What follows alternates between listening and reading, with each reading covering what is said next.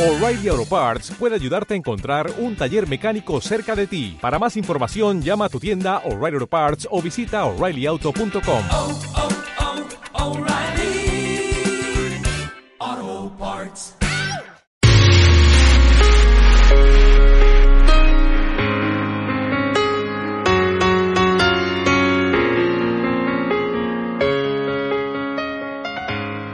Hola, ¿qué tal? Bienvenido a mi podcast. Soy Cecilia Berenice y esto es Un Minuto con Ceci.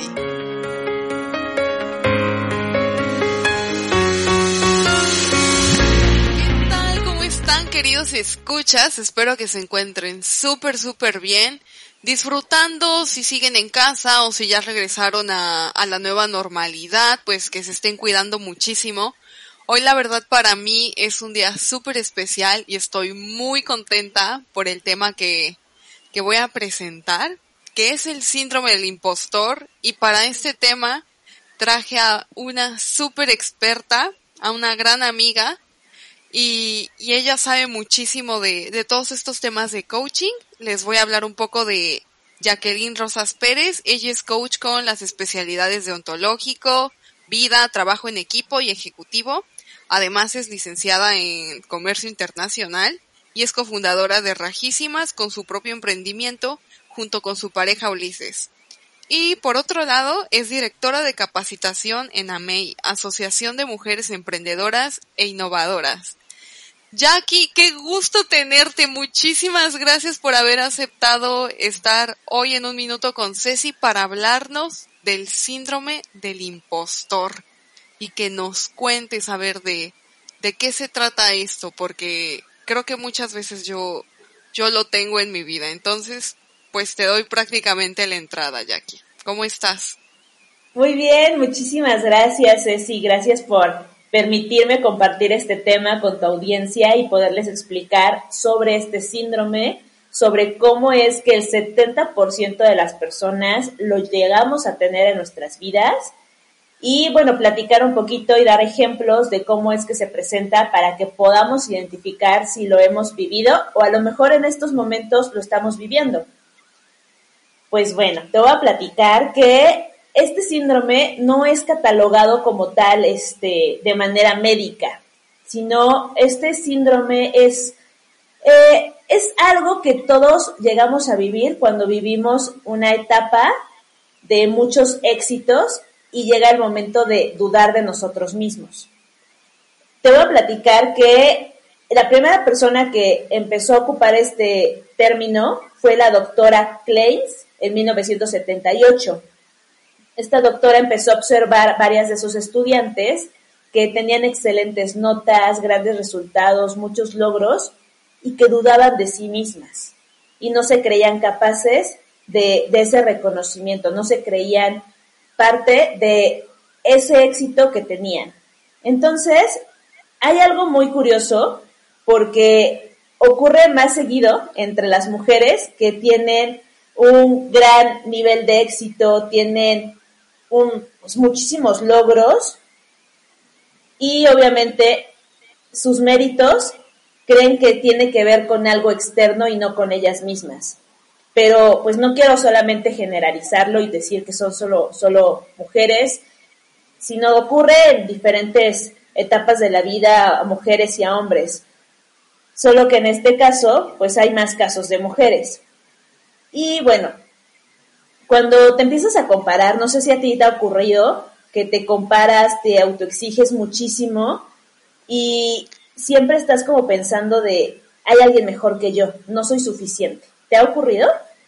Sí, yo soy súper, súper, súper, hiper exigente. Y no es tanto como compararme con otras personas, pero siempre es como, o sea, compararme conmigo misma y decir, no, es que tengo que ser mejor en esto y es que esto lo tengo que hacer bien. Y muchas veces siento que las cosas que hago, o sea, aunque muchas veces la gente me diga, ay no, es que tú eres súper buena en esto y eres muy valiente y te atreves y así. O sea, yo en mi vida nunca, nunca me reconozco eso. O sea, para mí es como una cosa normal y digo, ah, sí, en verdad, ¿crees que sea valiente o que haya hecho como esto bien? Porque para mí es así como que no, es que hice esto y tuve que hacerlo mejor, ¿no? Por ejemplo, cociné algo y digo, ay, está bueno, pero no sé, como que le hizo falta esto. O salí bien, no sé, en alguna materia cuando estaba en la universidad, o bueno, ahorita que continúo, digo, ay, quedó bien mi trabajo, pero pudo haber sido mejor. O igual hasta la hora que estoy trabajando o estoy haciendo algo, me llega a pasar como lo mismo, ¿no? O sea, la comparación es más que nada hacia mí, sintiendo que yo siempre debí de haber dado algo más. Y es horrible y frustrante. Claro, muchísimo. Y, y también, o sea, me, me veo en ti porque también yo me autoexijo, pero, o sea, investigando más y más, profundizando sobre el tema, realmente creemos que no tenemos ese valor porque no estamos teniendo logros excepcionales, logros extraordinarios. Y aunque sí son esos logros extraordinarios, no lo son para nosotras. Y, y sabes, todo este tema de autocomparas, de compararnos, de autoexigirnos, nos alejamos más de nosotras mismas.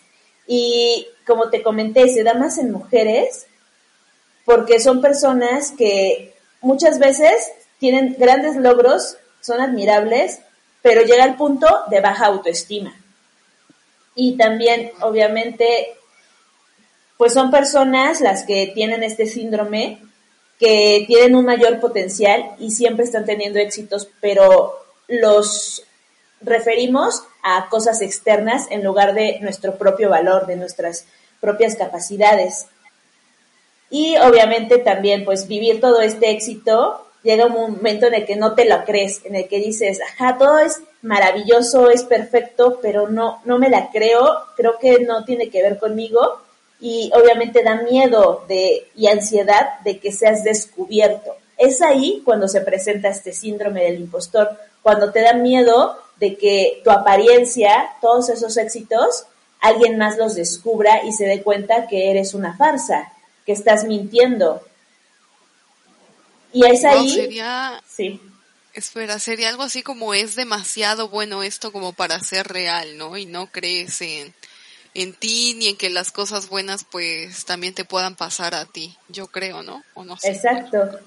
Exactamente. Y es en ese momento también porque te empiezas a preguntar o hay gente que te que tú crees que te va a decir por qué has llegado hasta aquí, cómo lo lograste y empiezan como a a dudar de ti mismo, pero es más la duda interna que tienes. Y no sé si también has sentido, has escuchado esa vocecita interior que te dice que no, que no eres suficiente, que no puedes, que, que esto que estás viviendo es solamente una ilusión, es una mentira, que tú no lo lograste solo, que fue cosa de, de ex, de, de algo externo de la suerte, y no realmente tus propias capacidades. ¿Has escuchado alguna vocecita que te empieza a sabotear?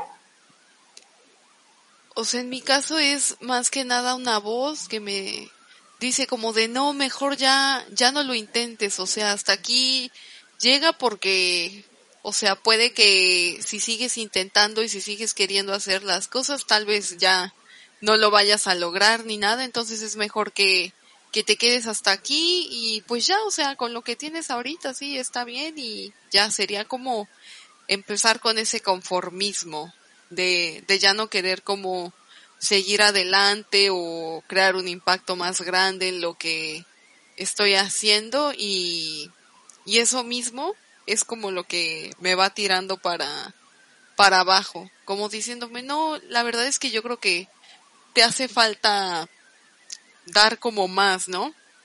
Y bueno, voy a comentar algo rápido que a lo mejor y no va ni al caso y así, pero está un poquito relacionado y tiene que ver porque, por ejemplo, cuando nosotras las mujeres estamos buscando trabajo y vemos que te piden, no sé, 10 cosas que tienes que tener en tu perfil y ves que solamente encajan 5, dices, ay, no voy a aplicar porque me faltan otras 5. Y los hombres, o sea, por ejemplo, llegué a ver estudios que solamente tienen esas cinco y dicen, ay, tengo cinco de diez ya, por lo menos tengo la mitad, voy a aplicar. Entonces muchas veces nosotras mismas en cosas tan pequeñas como esas nos llegamos a sabotear. Pero bueno, ya continúa. Claro, y es exactamente, volvemos al mismo tema, se presenta más en mujeres. Y es algo que, que realmente la sociedad también nos ha atribuido, ¿no? O sea, que, que la mujer debe de ser también fuerte, que la mujer puede ser todavía mejor que el hombre, y empiezan estereotipos o que a lo mejor como la sociedad te dice que las mujeres son débiles, tú quieres demostrarte como la mujer fuerte.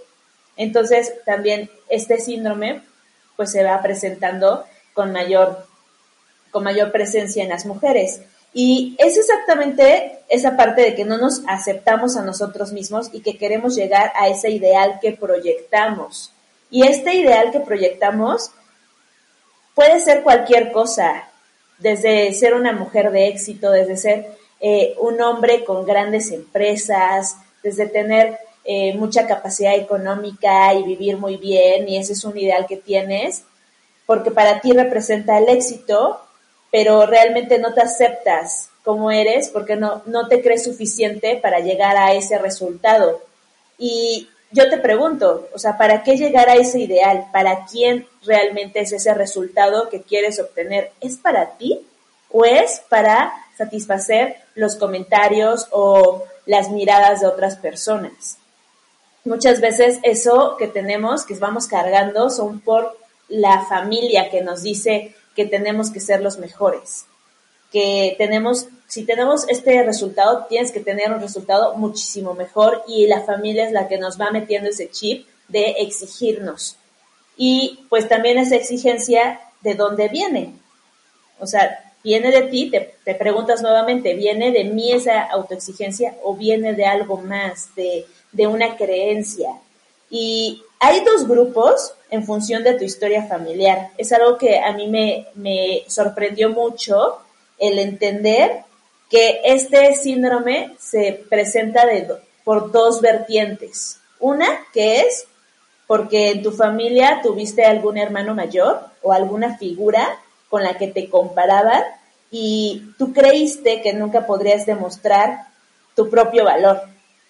Entonces muchas veces el tener al hermano mayor era como tener una batuta de, yo soy, por ejemplo, yo soy pues la, segunda, ¿no?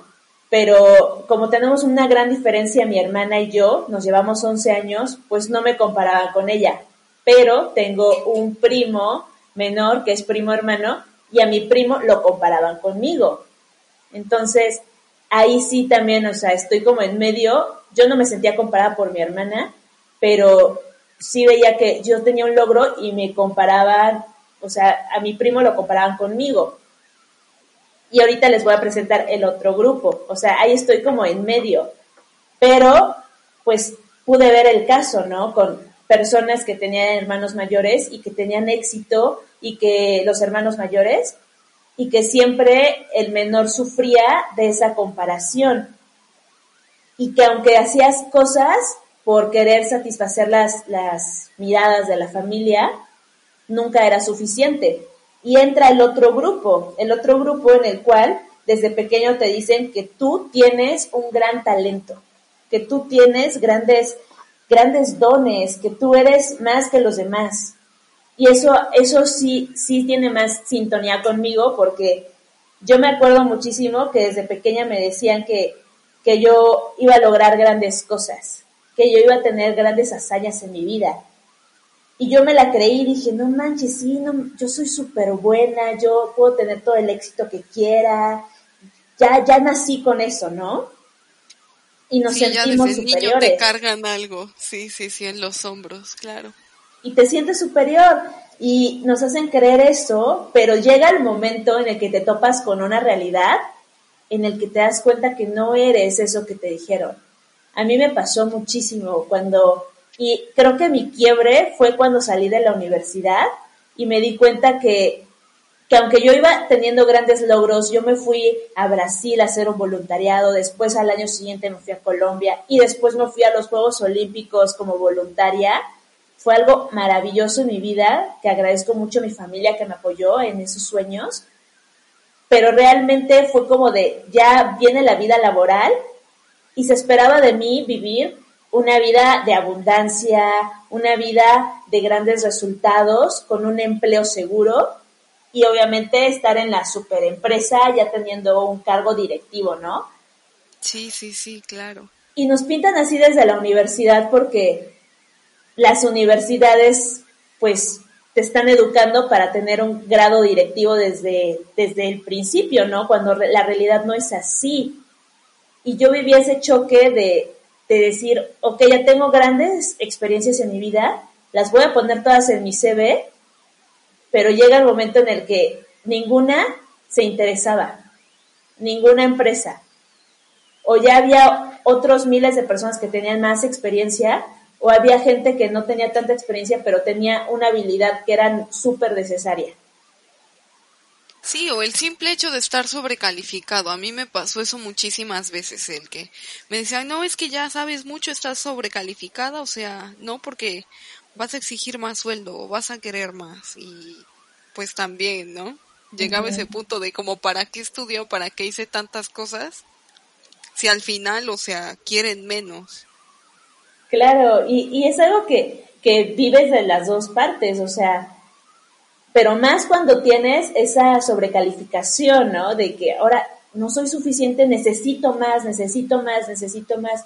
Y yo llegué a trabajar y me di cuenta que eso no me hacía feliz, estar trabajando para alguien más, que podía hacer algo yo más grande todavía, pero no entendía qué, porque yo viví un momento en el que renuncié a mi trabajo en el que estuve un año y dije, ahora sí, ya voy por mis sueños, ¿no? Pero ¿cuáles son mis sueños? ¿Para qué soy buena? ¿Qué puedo hacer yo?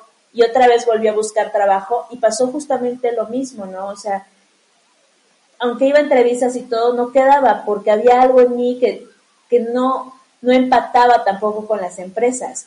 Y yo no sabía qué era. Hasta que llegué y neta viví una experiencia maravillosa en la Ciudad de México y trabajé en una súper empresa que, que me hizo ver realmente que eso no era lo que yo quería. Que aunque para las demás personas, para mi familia, el estar trabajando en una super mega empresa que es reconocida a nivel mundial, que es de las mejores, para mí no me hacía feliz. Y es cuando te das cuenta, cuando llega el momento de introspección y dices, esto es lo que realmente quiero, esto es lo, que, lo que me hace feliz. Y la respuesta es no. Entonces, ¿hacia dónde vas? Y antes de estar en esta empresa, yo tuve una etapa de depresión porque no sabía para qué era buena. Y cuando ya trabajé en esta super empresa, me di cuenta que no quería eso, que lo logré, pero para mí no era suficiente. Y ahí fue cuando ya fui por, por lo que realmente quería hacer, que era emprender. Pero también es todo un camino de decidir, ¿no? De si lo vas a hacer o no lo vas a hacer, cómo lo vas a hacer, qué es lo que vas a hacer. Claro, ese autodescubrimiento, ¿no? De ir viendo poco a poco qué vas a hacer y, y sobre todo, sea, arriesgarte, ¿no? Porque muchas veces no te atreves porque dices, ay, no, y si fallo, pues mejor me quedo como estoy y ya, no hay problema. Ahí sigo como en lo mismo, claro. Exactamente, así es. Entonces, yo creo que todo este proceso, o sea, y te estoy hablando que fue un proceso de tres años, no hubiera sido eh, un proceso tan, tan, tan rápido si yo no hubiera tenido un autoconocimiento de mis fortalezas y de mis debilidades, si yo no hubiera descubierto más cosas sobre mí. Por eso a mí me ayudó demasiado el coaching, por eso es algo que a mí me apasiona porque trabajé muchísimo conmigo misma, porque a partir de que ya me había descubierto, obviamente seguí aprendiendo en estos tres años demasiado, ya fue ahí como la prueba vivencial de años de lo que realmente quería y cómo iba a vivir mi vida sin estar, este, pues, haciendo feliz a alguien más, sino solamente a mí. Entonces yo, yo te quiero compartir cosas que son muy, muy importantes cuando te das cuenta que, que tienes ese síndrome del impostor, ese síndrome de que muchas veces crees que tienes que cumplir con las expectativas de alguien más y te da miedo que te descubran como un fraude. Te dan miedo, te da miedo de que vean que eres una persona vulnerable, que eres una persona que también se equivoca y que muchas veces va a elegir un camino que no es el que quería la sociedad para ti, que no es el que quería tu familia. Y ahí es cuando, cuando es muy importante el autoconocimiento. Y este autoconocimiento yo, yo lo llevo muchísimo a dos vertientes, que es la de tus capacidades, tus talentos y la de tus limitantes, que son esas áreas de oportunidad que también tienes. Entonces, cuando tú identificas y te empiezas a conocer, ya tienes algo, algo a favor. Y otra es romper esa dependencia con los demás. Porque este, este síndrome tiene que ver muchísimo con lo externo. Porque todos tus logros los atribuyes a algo externo. En lugar de irte a, a lo interno, de por qué lograste tantas cosas. Entonces, rompes esa dependencia con los demás, pero ¿cómo la vas a romper? ¿Cómo nada más así? Ah, bueno, ya no voy a estar satisfaciendo las miradas o los comentarios de alguien más. O sea, es algo que va ocurriendo paulatinamente que tú decides y te das cuenta. Primero reconoces si lo que estás haciendo es para ti o es porque alguien más espera eso de ti. Entonces, reconociendo es el primer paso para empezar a romper esa dependencia y empezar a notar qué es lo que a ti te hace feliz y qué es lo que tiene que ver contigo, no con los demás. Y wow. el tercer punto, sí, dime. Sí. O sea, me estás dejando impactada. Es que es, es algo que es de ti para ti prácticamente, ¿no? O sea, porque muchas veces decimos, ay, y es que, no sé, cuando vean, por ejemplo, mis papás que ya logré esto, ¿no? O que todo lo que ellos me apoyaron, pues al final de cuentas valió la pena. O que se dé cuenta mi pareja que yo también puedo ser una persona exitosa y que puedo triunfar o, o mis amigos o ser conocido o reconocido, no sé, en redes sociales o volverme famoso, influencer, lo que sea, ¿no? Exactamente. Y, vivimos ante esos espejos, pero sí. Sí, y la verdad es que es algo que, que estamos viviendo constantemente porque vivimos en las redes sociales y esa, esa parte de, ok, voy a hacer un super mega TikTok para hacer reír a las demás personas y que me sigan y que tenga eh, muchísimos seguidores porque para mí eso es un gran éxito, ¿no? Pero tiene que ver con los demás, exacto tiene que ver con los demás o tiene que ver contigo, ese, ese autorreconocimiento. Por ejemplo, también cuando subes una foto es cuando dices, ok, si logro ya tantos likes, no manches, o sea, es que soy súper guau y, y, la foto está súper producida y me encanta, pero lo estás haciendo por ti o para los demás, porque estás esperando una respuesta de, de lo externo. En lugar de que subas una foto porque me veo hermosa, porque me encanta, y porque la quiero compartir, pero no me importa el resultado, no me importa cuántas personas la van a ver. Lo hago porque es algo que quiero hacer y es totalmente algo que vas que vas descubriendo y vas y vas este trabajando poco a poco, no es de la noche a la mañana. Y este y te lo digo por experiencia. Y otro de los últimos puntos que creo que, son importantes para empezar a, confrontar este síndrome del impostor es que esa relación del éxito que tú tienes tiene que ver con un factor interno y tienes que reconocerte porque, por ejemplo, puede que seas una persona muy buena escribiendo, realmente debes de sentirte orgulloso porque eres una persona buena escribiendo y que lo disfrutas hacer y que es algo que a ti te gusta y te apasiona. ¿Qué pasa con la gente que canta? Pues lo hace porque le gusta y le apasiona. Y eso tiene que ver porque son buenos, porque reconocen sus talentos y, las pueden, y esos talentos los pueden poner al servicio. Y a lo mejor no tienes grandes resultados, pero aunque tengas menos resultados, ya son resultados. O sea, no importa. Claro. Y sabes qué te iba a decir para todo esto? O sea que muchas veces no te tienes que frustrar porque tú no puedes lograrlo, porque tú no lo puedes hacer tan alto, ¿no? Por ejemplo. O sea, ahora que dices lo de un cantante, o sea, si te gusta cantar y no sé, por ejemplo, cantas en un bar o en un restaurante, o sea, mucha gente te va a decir, no, pero es que sigues forzándote y a lo mejor puede ser la siguiente Shakira y demás, y entonces muchas veces se te puede ir la vida en decir, no, es que yo me tengo que esforzar y tengo que ser la mejor y voy a ser mejor que Shakira y eso. Y no está mal, ¿no? Que quieras intentar, pero también, o sea, ¿cuánto tiempo vas a estar haciendo eso? A lo mejor y a ti te gusta estar en ese bar porque puedes convivir más con ese público, con esas personas, puedes transmitir como más sentimientos y un mensaje más profundo a que si estuvieras dando un concierto en un estadio, no sé. Exactamente, y que relaciones esos logros, esos éxitos con tus talentos, con tus factores internos. ¿Qué estás haciendo tú para obtener esos éxitos y valorarte a ti mismo? Justamente como lo, lo dices, que nos comparamos tanto, pero realmente valorar por qué eres bueno en eso y a lo mejor potencializarlo. Eh, muchas veces queremos ver nada más nuestras áreas de oportunidad para mejorarlas, pero no vemos nuestras fortalezas para potencializarlas, porque creemos que, ah, está súper bien, soy buena en esto y ya.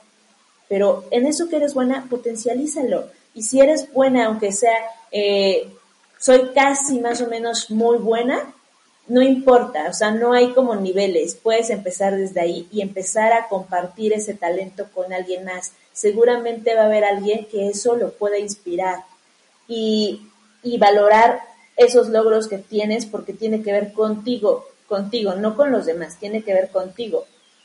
Y, y esa vocecita que muchas veces escuchamos es una vocecita que se presenta cuando estamos saliendo de nuestra zona de confort, la podemos confrontar. Una de las herramientas es burlándote de esa vocecita. Y es algo que, que muchas veces es como absurdo, de cómo me voy a burlar con esa vocecita si esa vocecita soy yo mismo. Sí, sí te puedes burlar de esa vocecita, le puedes poner un nombre y te puedes reír de lo que te empiece a decir y puedes decir, ok, o sea, puedes hasta tener una conversación con esa vocecita que te sabotea constantemente para decirte que eres un impostor. Y puedes realmente trabajarlo y demostrarle a esa vocecita que eres capaz de lograr las cosas y a lo mejor ocuparla como una herramienta cuando se presente para demostrártelo a ti mismo que es lo más importante. Y te quiero, te quiero nada más para cerrar este tema, pues compartirte que todos los que estén escuchando, todos podemos brillar, podemos brillar desde nuestra autenticidad y reconocer nuestra autenticidad, reconocer todo eso en lo que somos buenos y valorar esos logros y esos resultados porque son nuestros, que a lo mejor sí llegó algún factor externo que, que nos ayudó, que puede ser la familia, alguna persona y todo, pero por algo tú estás viviendo eso, por algo tú estás teniendo esos resultados y tienes que valorarte a ti mismo porque estás viviendo esa realidad, porque estás viviendo todos esos logros y sentirte merecedor de ellos. Y no eres menos porque consigas menos resultados. Eso es lo que quiero compartirles. Wow, Jackie, como dicen, cada quien brilla con su propia luz, ¿no?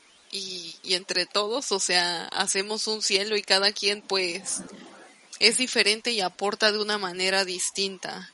Y wow, o sea, aquí yo creo que lo más importante siempre es reconocerse a uno mismo y creo que esa es una de las tareas más difíciles que hay, que nosotros nos podamos reconocer. Así es.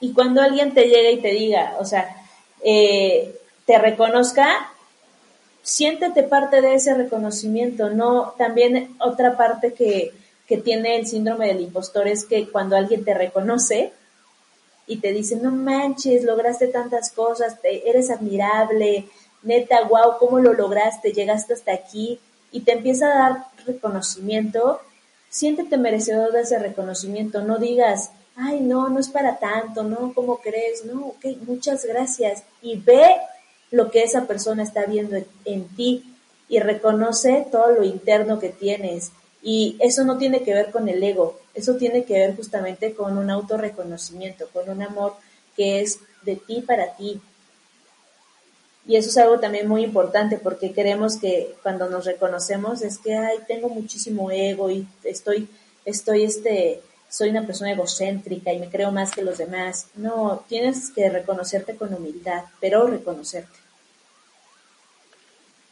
Wow, Jackie. Qué palabras tan bonitas, en verdad. Pues muchas, muchas gracias por compartir, en serio. O sea, tú siempre tan llena de luz, en verdad. Muchas gracias. Así es, mi Ceci. Pues sí, muchísimas gracias a ti por, por permitirme compartir este tema, que créeme que es algo que, que me encanta porque yo he vivido el síndrome del impostor, yo he estado trabajando con ese síndrome y muchas veces ni siquiera lo sabía. Y ahorita tengo más claridad de decir, oye, no manches, esto, esto es algo que, que puedo compartirle al mundo porque conozco este tema, porque puedo ayudar a alguna persona que se vea reflejada y que trabaje también este síndrome. En sí misma, wow. Oye, Miyaki, ¿y, ¿y dónde te podemos encontrar? O si alguien quiere saber un poquito más de ti o algo así, ¿estás en alguna red social o algo? Claro que sí, Ceci. Estoy en Instagram y en Facebook como Jackie Rosas Coach. Ahí me pueden encontrar en estas dos redes sociales. Estoy subiendo, eh, apenas las abrí realmente. También tuve que enfrentar varios temas internos de por qué no lo hacía.